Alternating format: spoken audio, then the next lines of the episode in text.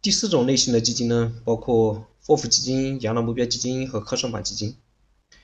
这三类基金呢，是最近两年听的比较多的基金品种。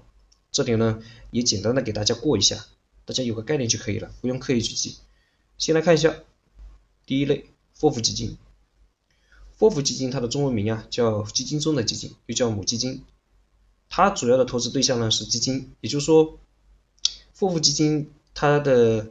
钱啊大部分都是用来购买基金的，而不是去购买像股票啊、债券啊或者是其他的金融资产。根据分类标准，只要是百分之八十以上的基金资产用于投资其他基金份额的基金，都是属于霍夫基金。霍夫基金在中国存在的时间不是很长，二零一七年九月份的时候才出了第一批霍夫基金产品，一共呢是六只，但是它的发展速度还算是比较快的。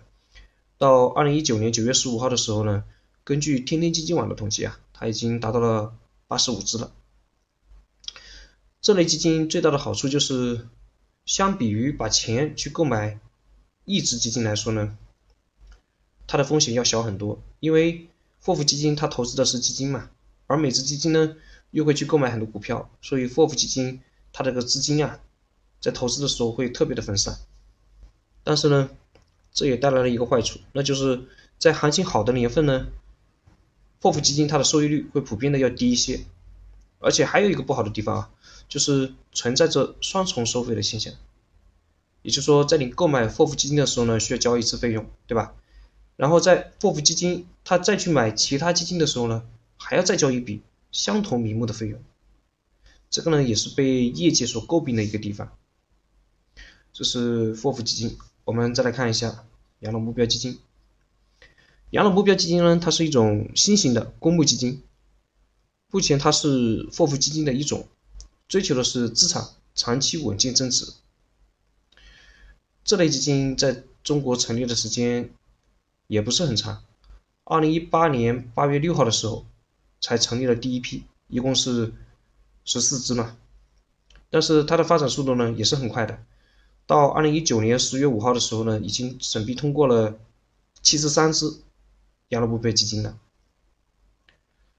养老目标基金呢都有封闭期。最短的封闭期啊，都是在一年以上。所以呢，如果你要去购买这类基金的话呢，一定要合理安排好自己的资金啊，这是这一点需要注意的。然后我们再来看一下科创板基金。科创板基金呢，指的是那些以购买在科创板上市的股票为主的基金啊，这类基金就是科创板基金。从二零一九年四月二十二号批准的第一批七只科创板基金以后呢，截止到二零一九年十月六号啊，就是在半年的时间里面呢，新增加了十一只科创板基金，总共是十八只。呃，它的发展速度呢，相对来说是不是很快的？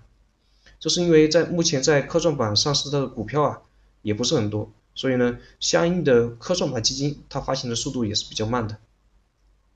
而且呢，目前已经发行的基金啊，都是以混合型基金的形式存在的。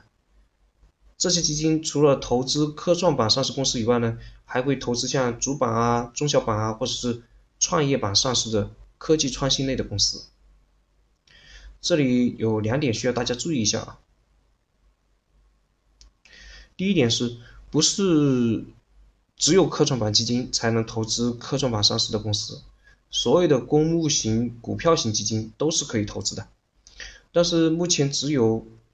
科创板基金才能参与往下打新，啊，